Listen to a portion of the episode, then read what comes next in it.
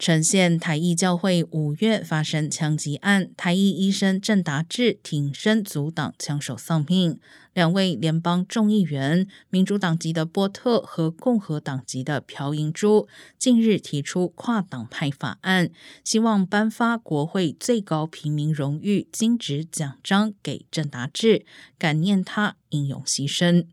金质奖章被视为国会赋予个人或机构的最高荣誉，起初大多颁赠给军队领袖，但后来受勋者类别逐渐扩大至包括在艺术、外交、娱乐、医药、政治或科技等领域有杰出表现者。